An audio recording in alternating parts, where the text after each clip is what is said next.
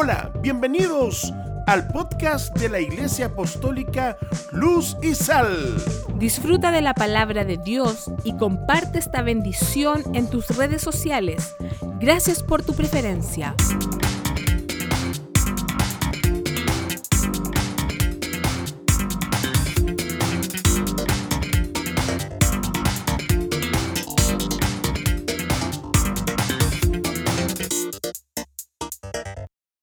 Comenzamos entonces.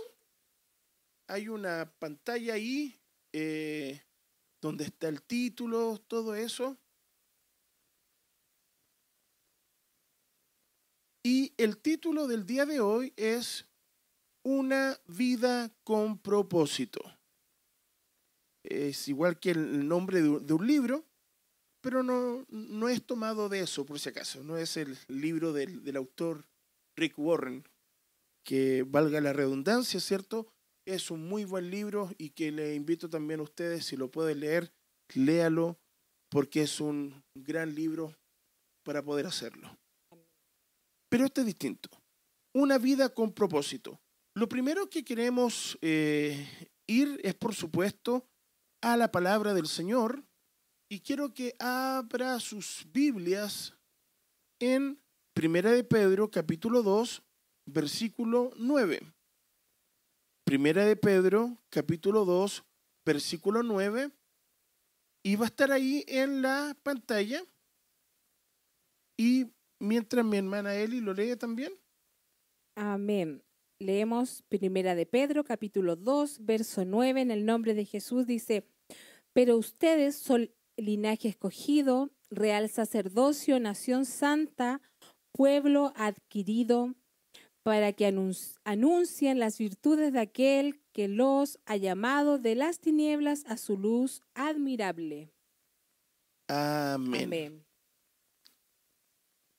Bueno, lo primero que queremos dejar en claro que vivir una vida sin significado real, o mejor dicho, sin ninguna meta ni propósito, no solo es aburrido, no es tan solo una lata, por decirlo así, es realmente vergonzoso. Mm, mm, quiero, quiero explayarme en esto. Tener una vida sin un motivo del por qué levantarnos, del por qué decir, ¿para qué sirvo? ¿Para qué estoy aquí en este día? Eh, sin tener una meta. Realmente, más que una lata, más que eh, aburrido, realmente es una vergüenza. Pero para los hijos de Dios, para los cristianos, la vida no es así. ¿Y por qué no es así? Si nosotros realmente entendemos quiénes somos y cuál es el propósito de nuestra presencia aquí en esta tierra y hacia dónde vamos, nos vamos a dar cuenta que la vida realmente es muy emocionante. La vida es muy emocionante. Y usted podrá decir, pero pastor, eh, no tiene nada de emoción vivir con todo lo que está pasando alrededor. Gobiernos que se están cayendo por sistemas económicos nefastos, problemas, ¿cierto?, de salud, eh, ya de una forma mundial. Sí, yo entiendo. Y, tienes toda la razón de poder decir, pastor, eh, parece que está equivocado. Pero no, hermano, no, mi amigo aún con todas esas situaciones, les quiero decir que tener una vida y vivirla para el Señor verdaderamente es muy emocionante y realmente encontrar el propósito de la vida es lo más fascinante que hay. Amén. Quiero ver si acaso están ahí presentes. Muestren, tiren al tiro un dedito para arriba. ¿Para cuánto, cierto, vivir una vida fascinante? Eh, vivir para el Señor Jesucristo es fascinante. Quiero que me pongan ahí de vuelta un amén. Me escriban un amén. Por ahí. Gloria al Señor. Parece que no, no me están escuchando. Mercedes Castro dice amén. Ya. Alberto Busto, amén. Seguimos. Natita, muy bien. Faudi me pone amén. La primera interrogante que debemos de contestar es ¿quiénes somos? Repitamos juntos, ¿quiénes, somos? Según el texto que anteriormente habíamos leído, nombra y, da varias eh, aristas de lo que nosotros somos. Lo primero que dice somos linaje escogido, real sacerdocio, nación santa, pueblo adquirido por Dios. Y todo esto, ¿cierto? Lo encontramos en el verso anterior que habíamos leído, que es nuestro texto clave del día de hoy en Primera de Pedro, capítulo 2, versículo 9. Pero Primera de Juan, capítulo 3, versículo 2, dice algo también de nosotros. Y vamos a leer solamente lo que dice de nosotros. ¿Qué dice de nosotros? Primera de Juan, capítulo 3, versículo 2. Ahora somos los hijos de Dios. Wow. Ahora somos los, hijos, de, Dios. de Dios. Primera de Juan, capítulo 3, versículo 2. Luego si vamos, ¿cierto?, a, a Romanos, en el capítulo 8, anote usted ahí, Romanos capítulo 8, versículo 16 y versículo 17, nos da dos calificativos de nuestra esencia, de quiénes somos ante el Señor. ¿Qué habla Romanos de nosotros, Elizabeth? Somos hijos de Dios y herederos juntamente con Cristo una vez más, ¿te das cuenta? Dice que somos hijos de Dios y herederos juntamente con Cristo. Qué privilegio más grande saber que somos entonces hijos, de, Dios y herederos juntamente con Cristo. Romanos capítulo 8, versículo 16 y, y versículo 17. Y por último, en el libro de Revelaciones, libro de Apocalipsis, en el capítulo 19, en el versículo 7, ¿de qué forma el Señor nos trata a nosotros? Su esposa. Su esposa. Nos trata como su, esposa. Amén. Entonces, recapitulemos. Yo voy a decir el texto y tú vas a decir cómo el Señor nos, nos menciona. Amén. Primera de Juan capítulo 3 versículo 2. Ahora somos los hijos de Dios. Romanos capítulo 8 versículo 16 y 17. Hijos de Dios y herederos juntamente con Cristo. Apocalipsis. Su esposa. Capítulo 19 versículo 7. Me adelanté. Su esposa. Estaba atenta. Como, como toda esposa. Atarantada. No, yo no dije eso, no dije eso. No, me diga eso. Tenemos una segunda pregunta. Vamos a la pantalla con las preguntas. Y la segunda pregunta que hoy día queremos responder, y me imagino que muchos alguna vez se la han hecho, es, ¿cuál es nuestro propósito? ¿Cuál es nuestro propósito? Primero, y lo vamos a subrayar bien fuerte ahí, nuestro primer propósito es llegar a ser. Es llegar a ser. ¿Llegar a ser qué cosa?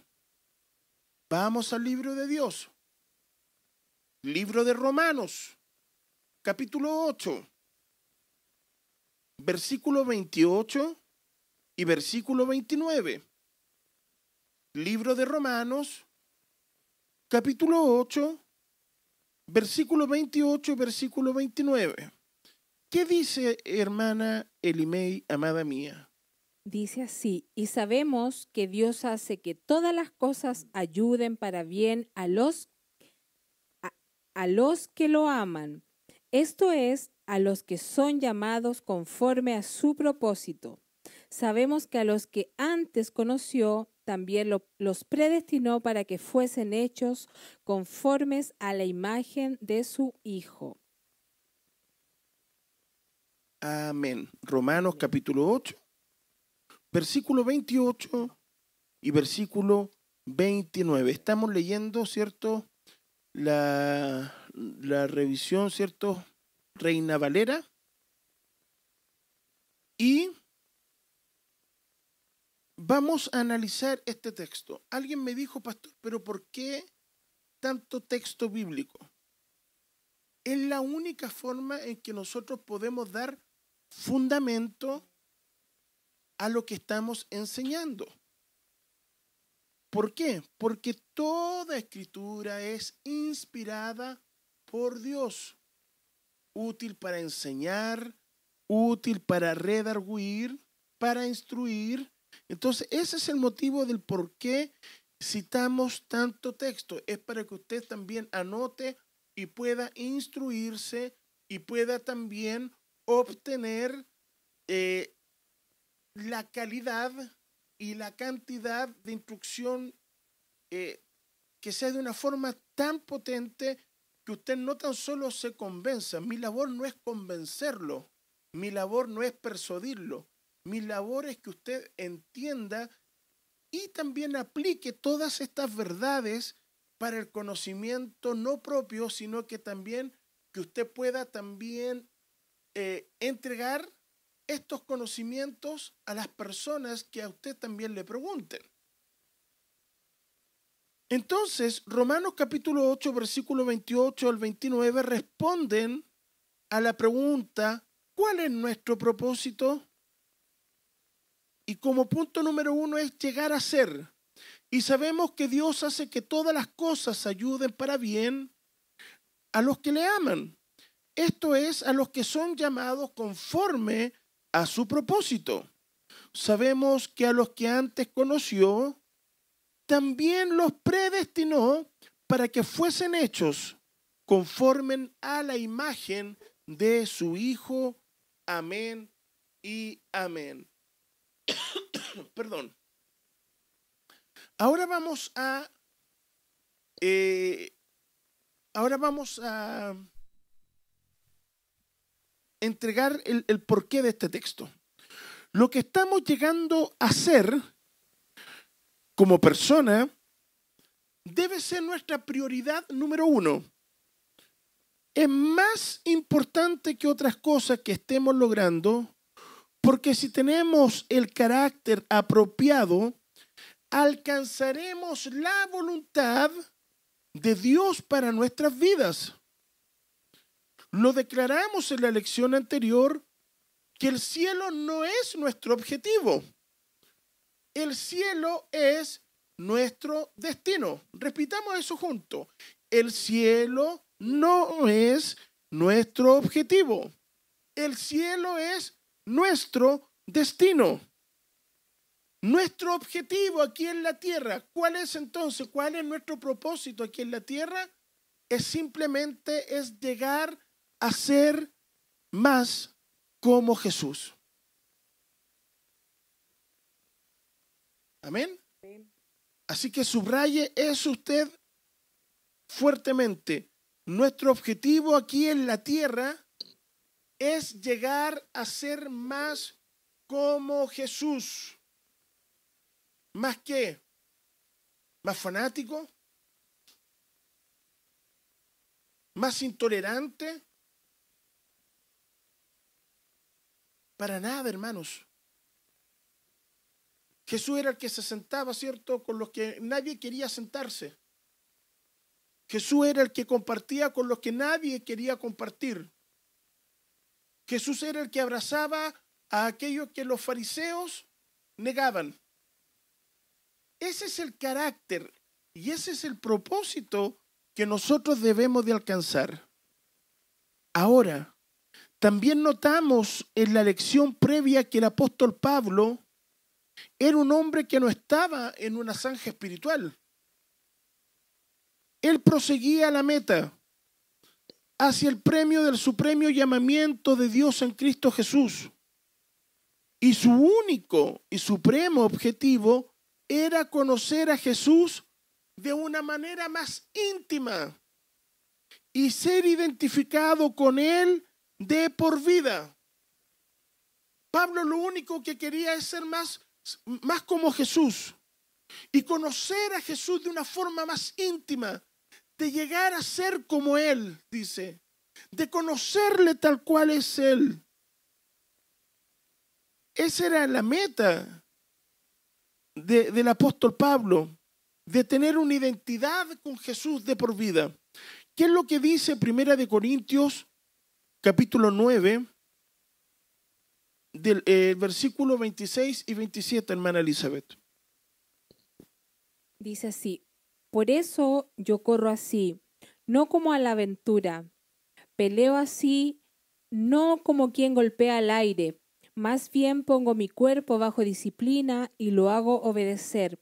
No sea que después de haber predicado a otros, yo mismo venga a ser descalificado.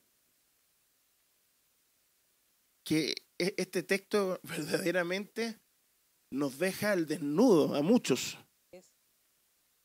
habla de disciplina, algo que a nosotros no nos gusta. Es una palabra que, que cuando la leemos, de inmediato la asociamos con castigo. Pero vamos a aprender que la disciplina no es castigo. Pablo lo dice, por eso yo corro así. Yo no corro como quien corre o quien va a la aventura. No peleo así como quien golpea al aire. Más bien pongo mi cuerpo bajo la disciplina y lo hago obedecer. No sea que después de haber predicado a otros, yo mismo venga a ser descalificado. Que el Señor nos ayude. Amén. Pablo sabía que para ser la persona que Jesús quería que él fuera, debía ejercer qué cosa? Disciplina. Tenía el deseo, pero la disciplina también era necesaria. Es por eso que cuando eh, eh, el Señor habla que espíritu, alma y cuerpo es necesario que agraden y alaben de, una forma completa al Señor, habla de esto, de que todo esto esté en una forma coordinada, concorde. El cuerpo con sus propios deseos, debe ser puesto bajo control y sujetarse al Espíritu de Dios. Es por eso que cada vez que nosotros realizamos algo, cada vez que vamos a hacer algún servicio, y no tan solo un servicio espiritual, nosotros eh, debemos de poner nuestra mente, debemos de poner nuestro cuerpo, de poner nuestra alma a disposición de la voluntad del Espíritu Santo de Dios, para que Dios se glorifique en él. Ahora, no tan solo en el trabajo espiritual, y aquí nos duele a todos, en todas las áreas de nuestras vidas. Debemos someter qué cosa? Nuestro cuerpo, nuestra lengua, nuestros ojos, nuestros malos hábitos. Y aquí el Señor nos predica a nosotros mismos, ¿cierto? Nuestros hábitos alimenticios, nuestros malos hábitos de dormir, nuestro mal carácter, todo bajo disciplina. La importancia de ser disciplinado. Anote ahí, ese es un título importante de esta lección. Vaya y anótelo, por favor. La importancia de ser disciplinado. La palabra discípulo proviene de la misma raíz de la que proviene la palabra disciplina. Si vamos a ser verdaderos discípulos de Jesucristo, debemos de aprender a disciplinarnos a nosotros mismos. Y esto significa, y aunque nos duela, y aquí cierto va ese texto, predicador, predícate a ti mismo. Amén. Y debemos de ponernos, ¿cierto? En disposición del Señor. Debemos de aprender a someter nuestro cuerpo. Necesitamos entregar el control de nuestros deseos. No tan solo de nuestros deseos, también de nuestros pensamientos. No tan solo los pensamientos, sino que también los que fluye desde el alma, las emociones y también nuestro comportamiento a Dios. ¿Cómo hago esto? Simplemente usted se rinde y le dice al Señor, Señor, yo ya no puedo más. La Coca-Cola me está ganando la batalla. Haga como Cristiano Ronaldo, y lance la Coca-Cola a un lado y se toma un vaso de agua. Usted lo que tiene que hacer es simplemente decirle, Señor, ayúdame. Y aquí se vale la, se vale la pena de decirle, Señor, ayúdame. Y créeme que el Señor te ayuda. El Señor nos puede ayudar si nos puede ayudar. Y en casi todas las vocaciones, por ejemplo, en los deportes, en la música, en una carrera en la milicia, ¿cierto? La disciplina es la, la palabra clave para el éxito. Nuestra vocación o llamado primario es ser cristiano. ¿Qué es ser cristiano? ¿Es formar parte de un partido político? No, para nada. Ser cristiano es una moda donde muchos jovencitos, ¿cierto?, se tatúan eh, textos bíblicos y porque por tener tatuado una cruz es igual a un corazón, ya nos identificamos como cristianos. Eso es simplemente modas pasajeras.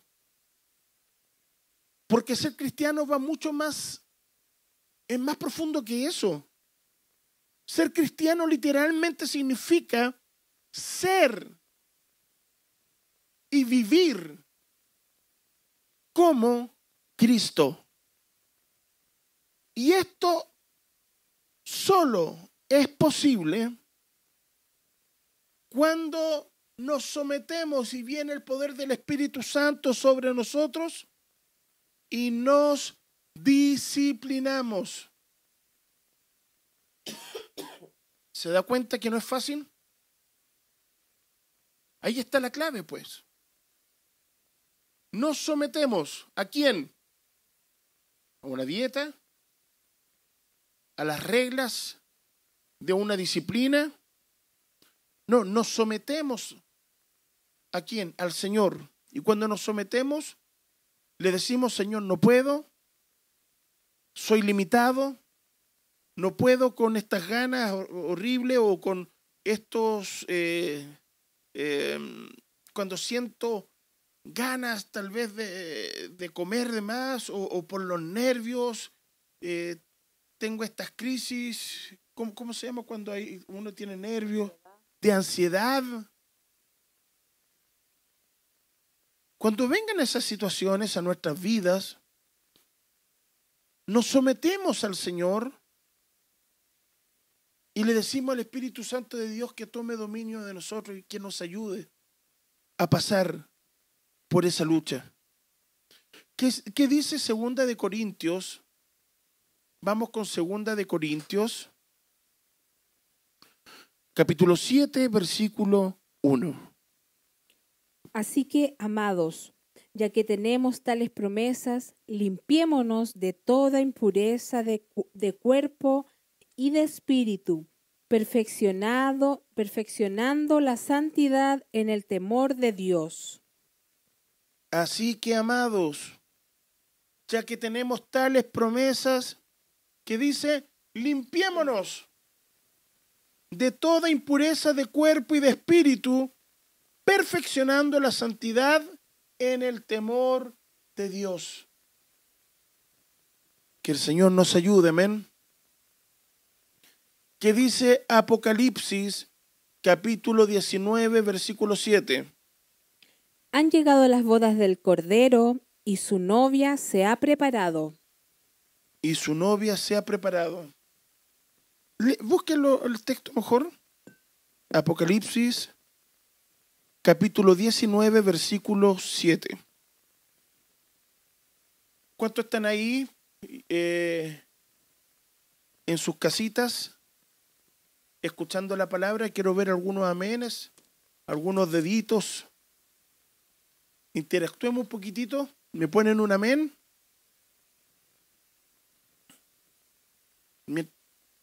Mientras tenemos el texto por ahí. Leamos. Dice así en el nombre de Jesús, Apocalipsis capítulo 19, verso 7, dice, gocémonos y alegrémonos y démosle gloria porque han llegado las bodas del Cordero y su esposa se ha preparado. Amén. Si se da cuenta de algo, mi, mis queridos hermanos, y, la verdad que está bien, bien aguda la lección de hoy.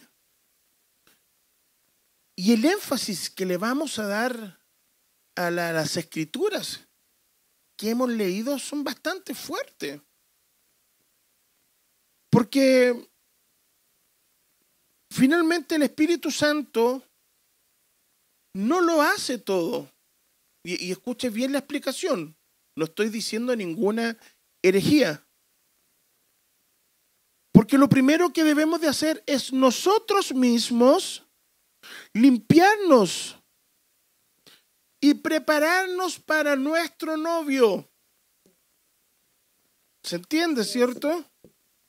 Somos nosotros mismos quienes debemos de limpiarnos y prepararnos para nuestro novio. ¿Cómo, hacemos esto? ¿Cómo entendemos esto? A ver, no siempre es necesario o no siempre es conveniente, si esa palabra es mejor, ayunar y orar. Sí, ahí se va a entender mejor. No, no, no, no siempre es conveniente ayunar y orar pero siempre es necesario.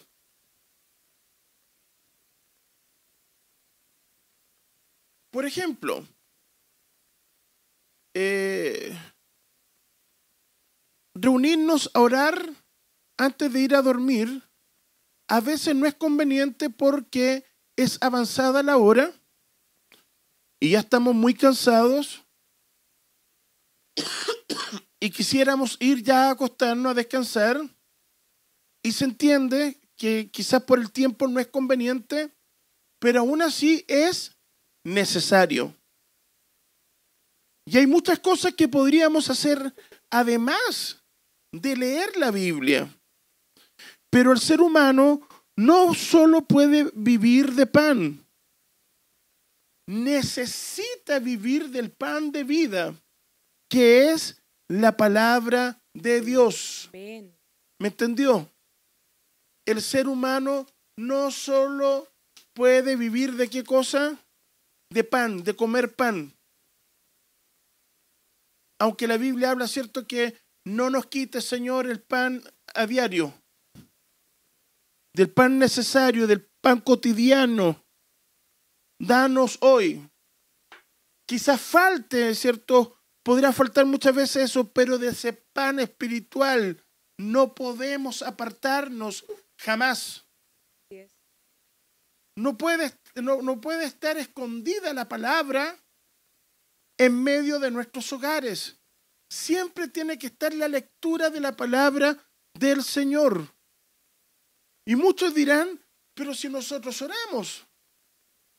El problema, amada iglesia, amado amigo, usted que está ahí, quizás no está escuchando, es que nosotros, y yo le creo que usted ora, sí, puede ser, es verdad, pero nos acostumbramos a orar y hacer oraciones repetitivas y hacer oraciones simplemente por que estamos acostumbrados, por ejemplo, una oración por los alimentos, una oración que se aprende, ¿cierto? O una oración cuando hay alguna necesidad, o una oración, no lo sé, una oración antes de salir de casa, sí, está bien, haga todas esas oraciones, todo eso es conveniente. Pero hay oraciones que, necesitamos hacer que fluyan aún mucho más, que son oraciones que nacen desde el alma. Eh, vamos a ir a la siguiente pregunta. Estamos hablando de una vida con propósito. El siguiente punto es, puede ser lo que quiera ser. Puede ser lo que quiera hacer. Y es verdad. ¿Qué tipo de cristiano quiero ser? En verdad, ¿qué quiero hacer con mi vida? Depende de mí elegir si voy a ser solo un cristiano eh, del nivel común o si voy a ser una persona que Dios puede usar de una manera sobrenatural. Entonces, para sobresalir, nuevamente aquí la palabra clave es la disciplina. La disciplina es la palabra clave. Muchos dirán, pero Dios, si yo oro, yo también me preparo, pero ¿por qué el Señor usa más a aquel hermano que a mí?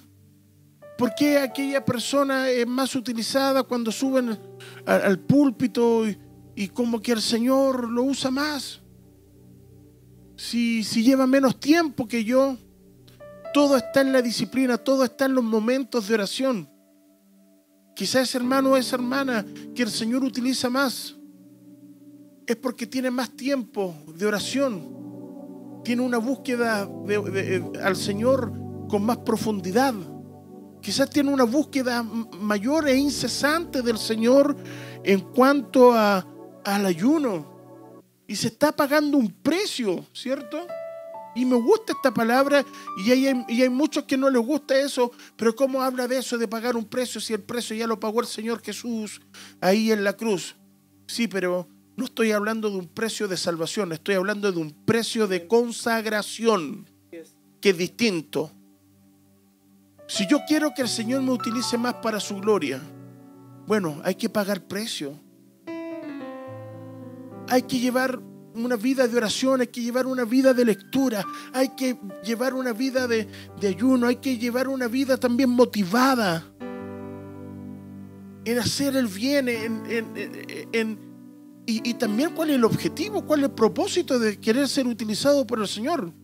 ¿Por qué? Porque hay muchos que, que el Señor lo utiliza, pero se elevan más que el pato del silabario, ¿cierto? Como diciendo, aquí voy yo. Hay muchos que el Señor utiliza un par de veces y, creen que que si ellos no, hacen una última parte en una conferencia, en una convención, o si ellos no predican, va a estar fome. Eh, eh, el Señor no se va a mover. Dios tenga misericordia de ti. Y como decía mi, mi pastor Sergio, me va a perdonar si usted me, me escucha, pobre pájaro. Si usted piensa así, que, que Dios se mueve por usted. Dios no se mueve por usted. Nosotros somos simplemente instrumentos, vasos de honra o de deshonra. Pero si hay algo que debe tener claro, es que Dios no comparte su gloria con nadie. Con nadie. Así que eso anótelo usted bien y póngaselo bien ahí en su, en su cabeza. Dios no comparte su gloria con nadie. ¿Quiere ser usado para un avivamiento? Conságrase. Busque al Señor con todo su corazón. Y si el Señor lo usa, dele la gloria a Él. Y simplemente eso. Y dígale al Señor que trate con su ego. Que lo primero que trate, si el Señor va a empezar a usarlo para un avivamiento tremendo, que el Señor trate con tu ego. Porque a la hora que se te ocurre que tú eres el muy muy o la muy muy o el mero mero, perdóname amigo, perdóname hermano. Dios no te va a utilizar más si piensas que eres tú, porque no eres tú, es el Señor. Lo primero, Elías fue usado por Dios para traer un avivamiento a toda una nación. ¿Era entonces Elías un superhombre? ¿Un superhumano? ¿Qué dice Santiago capítulo 5, versículos 17 y 18? Dice así, Elías era un hombre sujeto a pasiones igual que nosotros, pero oró con para que no lloviera y no llovió sobre la tierra durante tres años y seis meses. Y oró de nuevo, y el cielo dio lluvia y la tierra produjo sus frutos. Amén. ¿Cuál fue entonces la clave del éxito de Elías? Una vida de oración y disciplina. Nada más. Una vida de oración y disciplina. Vemos en el libro de los Hechos capítulo 6 y nos informa de siete hombres que fueron nombrados como los primeros diáconos de la iglesia apostólica. Cinco de ellos fueron los hermanos Prócoro, Nicanor, Timón y Pumba. No, eso es una película. Era Timón, Pármenas y Nicolás. La pregunta es la siguiente.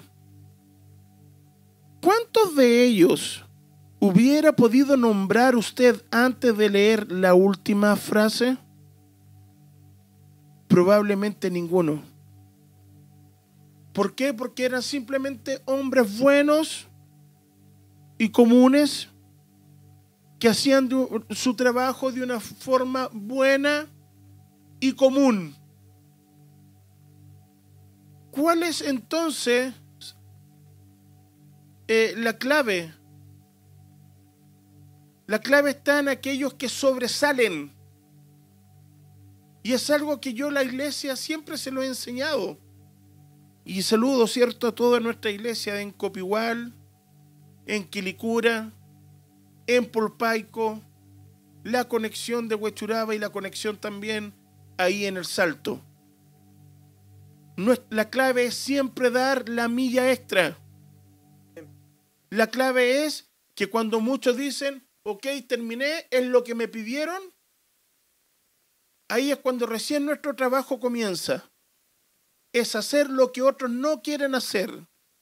Es hacer eso extra que todos quieren dejar de lado. Y es ahí cuando el Señor comienza a exaltarte. Una vez le pregunté a un pastor cuál era la clave para, para que su iglesia estuviese tan llena.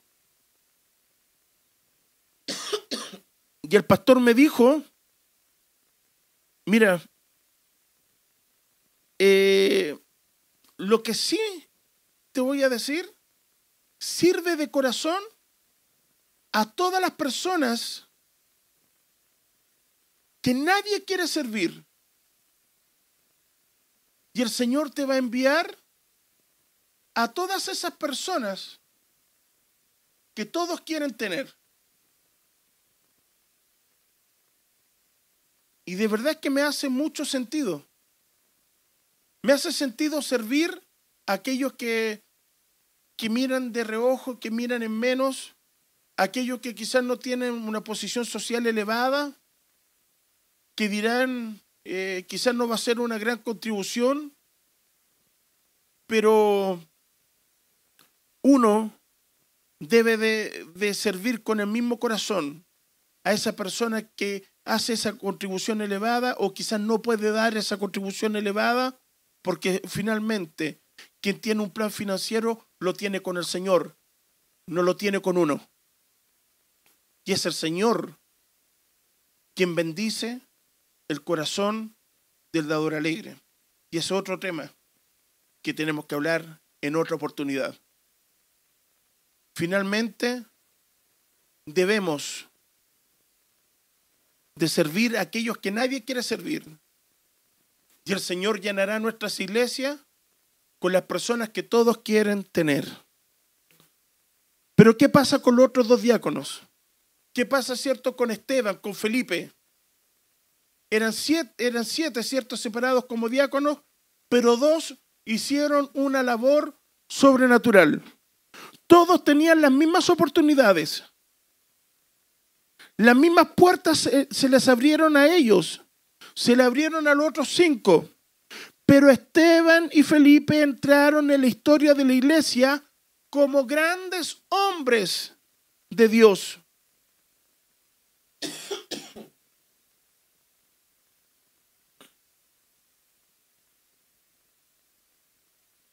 Como grandes hombres, ¿qué cosa?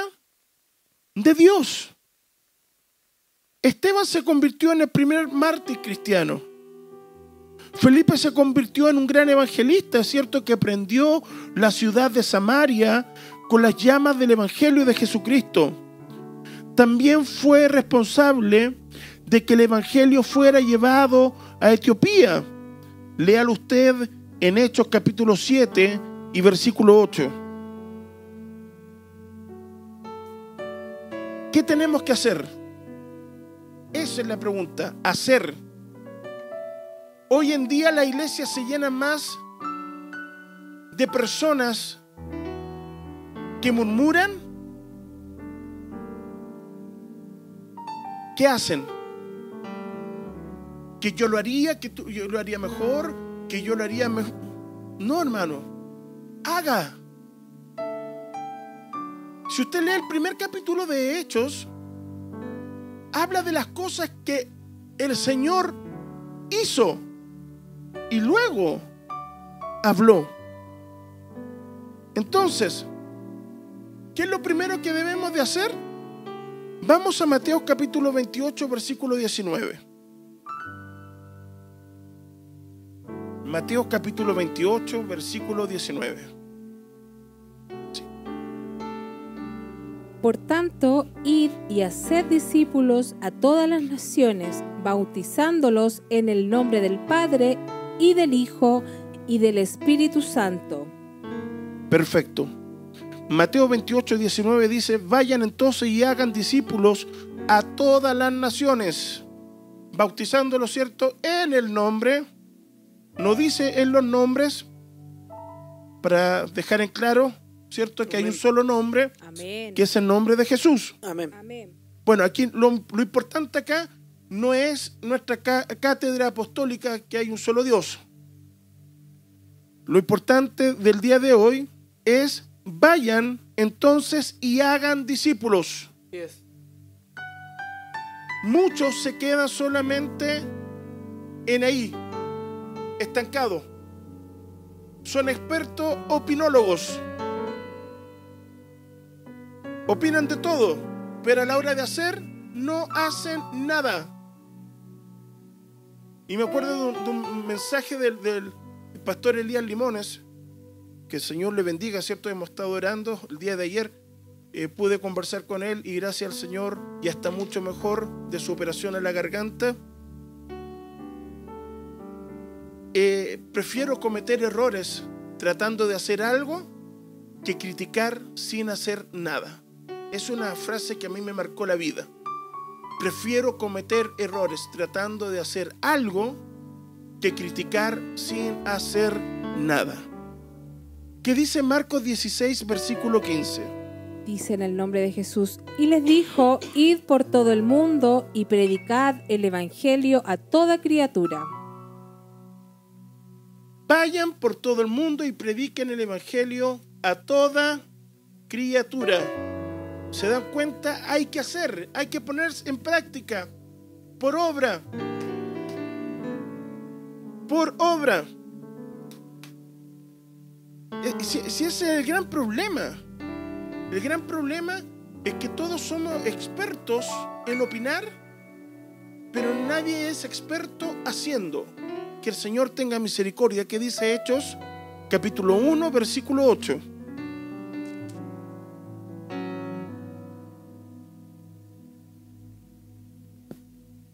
Y serán mis testigos en Jerusalén y en toda Judea y en Samaria y hasta lo- lo- los lugares más apartados de la tierra. y serán mis testigos en Jerusalén y en toda Judea y en Samaria y hasta los lugares más apartados de la tierra. Lo último de la tierra, dice la palabra, ¿cierto? ¿Qué, qué significan todas estas escrituras que acabamos de leer? La responsabilidad, diga, mi responsabilidad. Un, dos, tres, repitamos todos juntos. Mi Mi responsabilidad. responsabilidad es de alcanzar este mundo con el Evangelio de Jesucristo. No es tan solo la del predicador, no es tan solo la del pastor, la del evangelista, la del diácono, es de todos. Es nuestra responsabilidad. Cada hijo de Dios está en esta tierra con el propósito de ser testigos de Jesucristo. El cristiano espiritual no está contento simplemente con existir. Qué lindo existimos, qué lindo, vamos al culto, qué lindo, vimos la transmisión, qué lindo, alabamos al Señor, qué lindo Gamaliel, sacamos un disco. Eso no es todo.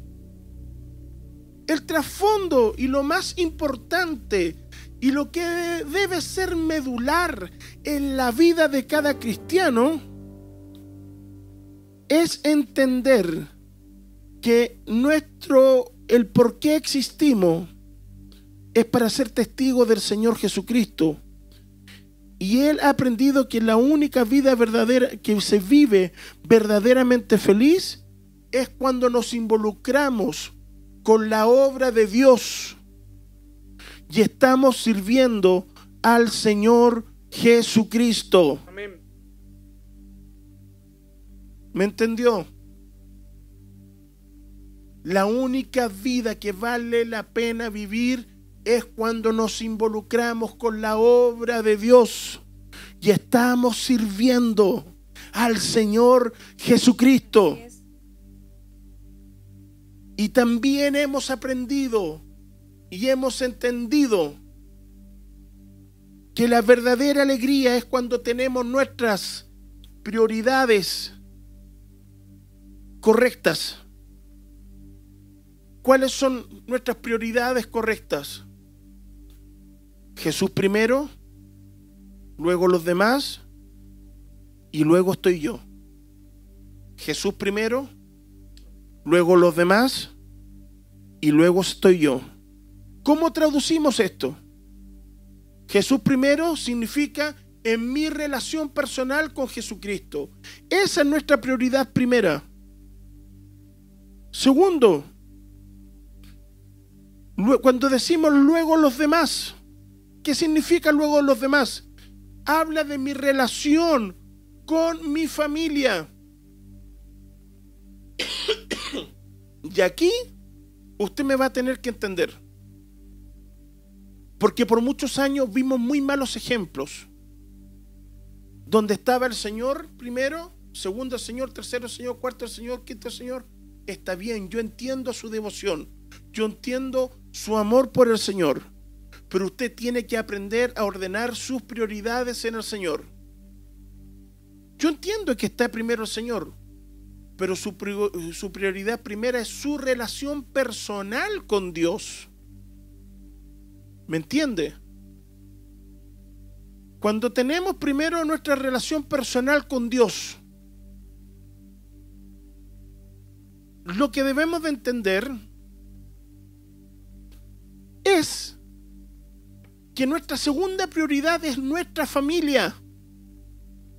Y acá se ven los grandes errores. ¿Por qué?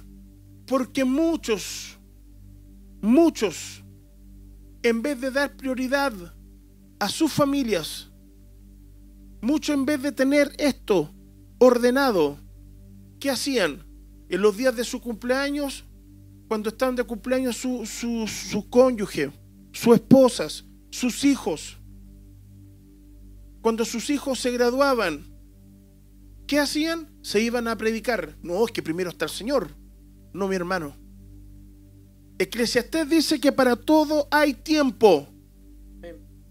Por lo tanto, si usted entiende el mensaje bien y entiende bien su relación con el Señor, usted le va a dar el tiempo para todo y el tiempo le va a alcanzar para todo. Y le va a alcanzar el tiempo también para honrar a su familia. Por lo tanto, no deje a su familia de lado. ¿Me entendió? No deje a su familia de lado. Yo sé que usted trabaja de sol a sol. Yo sé que usted trabaja de lunes a sábado.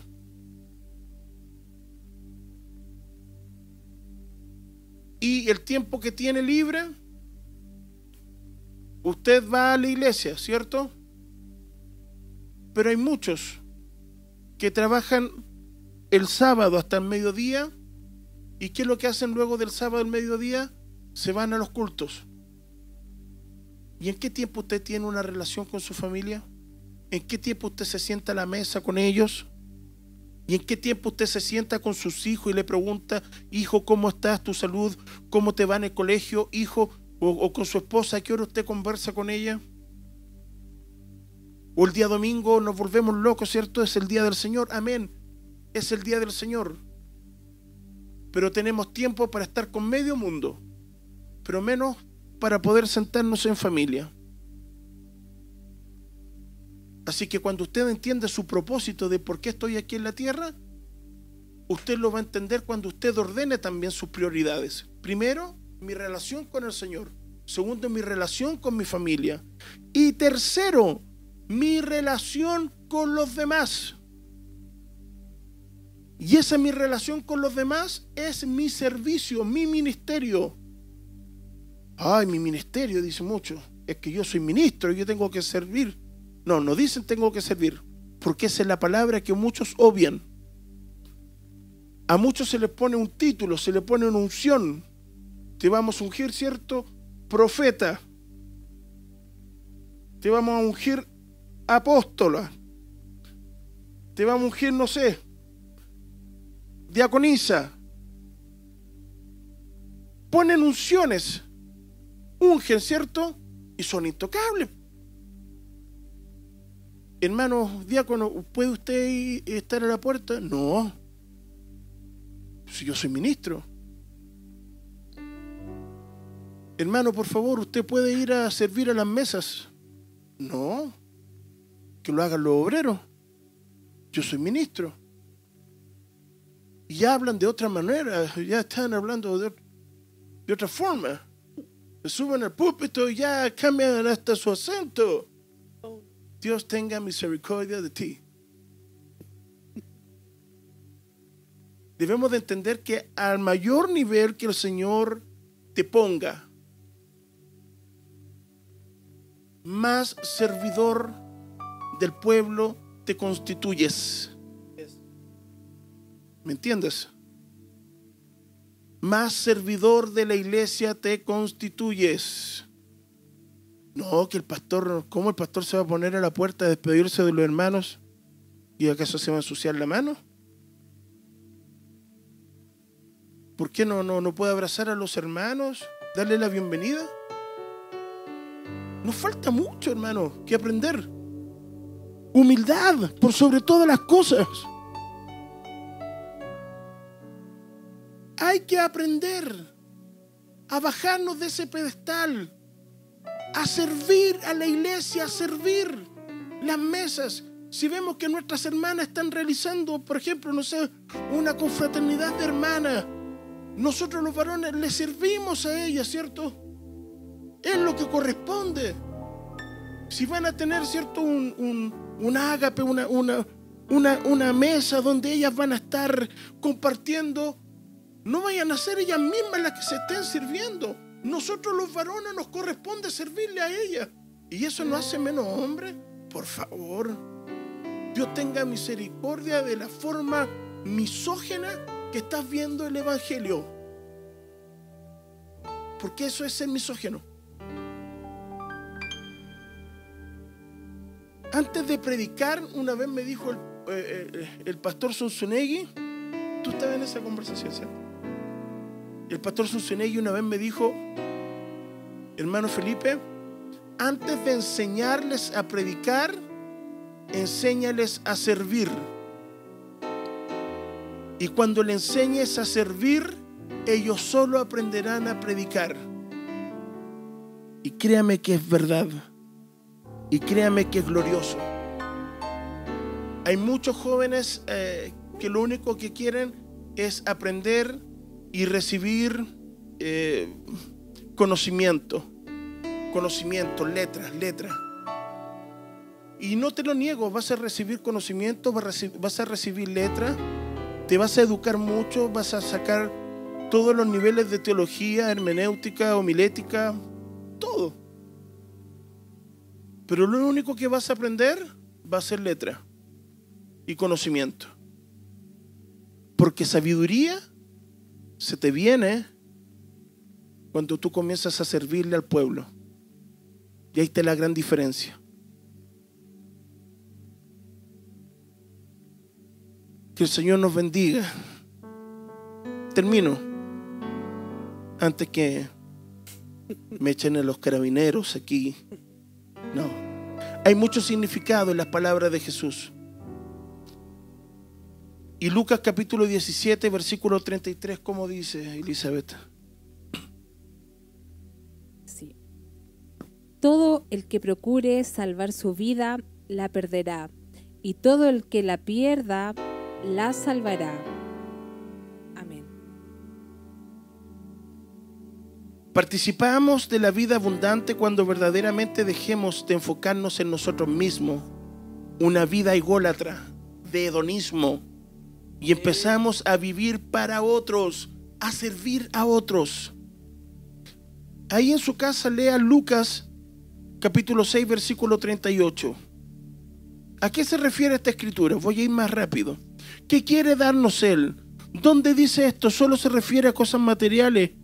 Cuando usted lea los 11 versículos, antes del versículo 38, usted se dará cuenta que Jesús estaba hablando de dar amor. Lo que tenemos es lo que el mundo más necesita.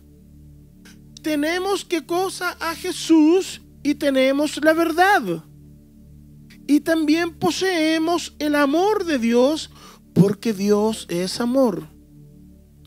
Somos vasos de su verdad y debemos ser qué cosa?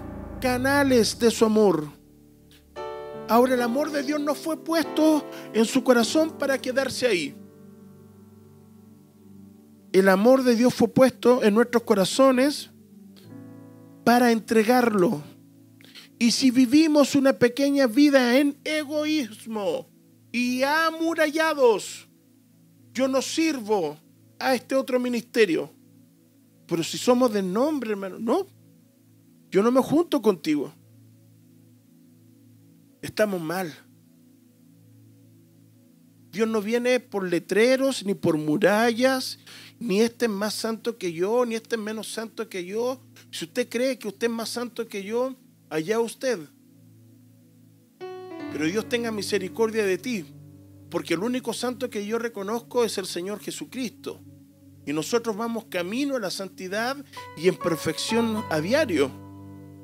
Pero si tú eres bautizado en el nombre del Señor Jesucristo y recibiste el poder del Espíritu Santo, te quiero decir con todo mi corazón que tú eres mi hermano, que tú eres mi hermana.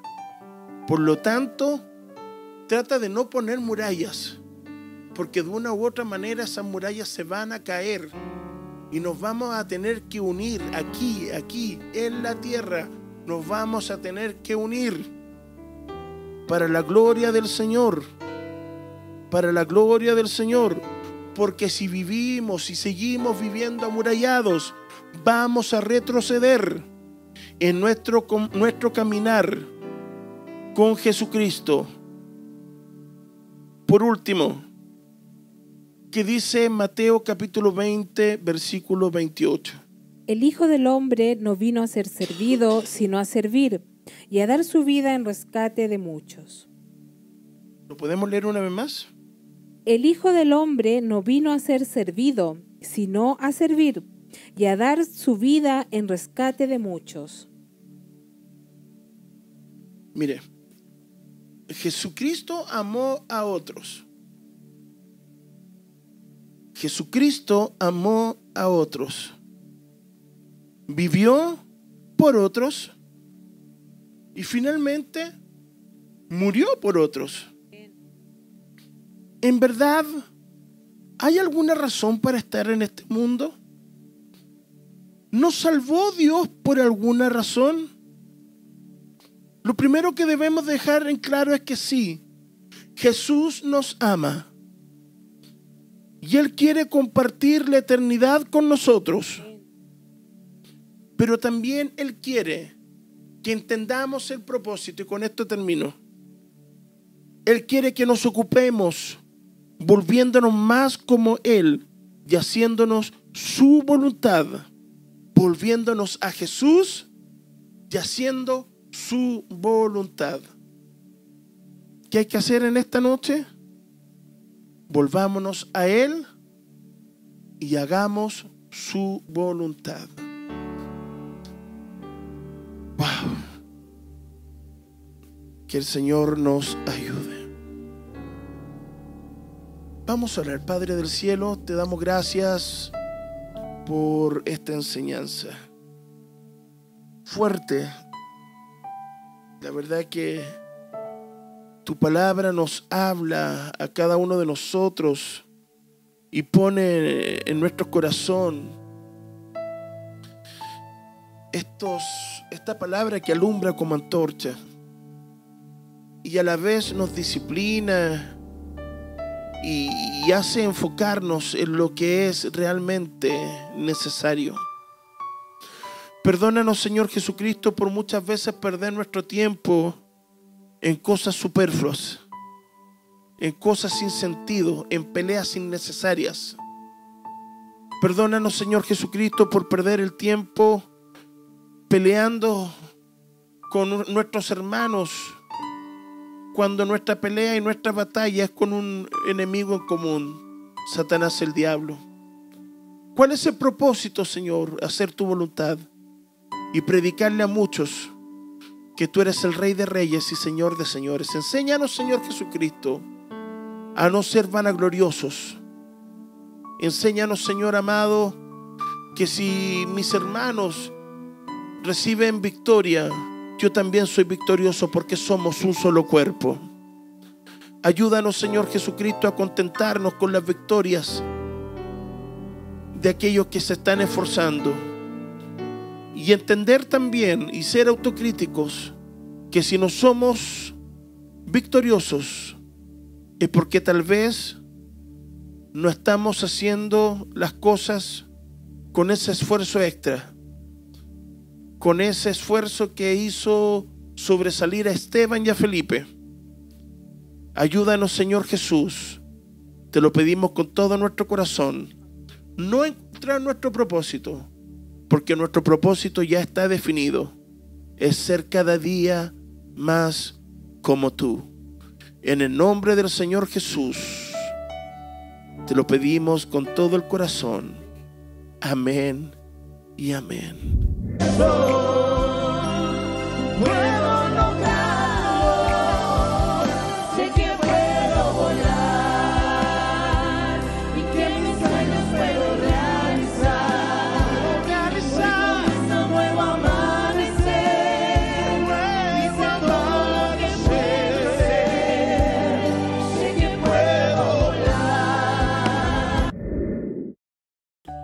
Gracias por acompañarnos en este podcast.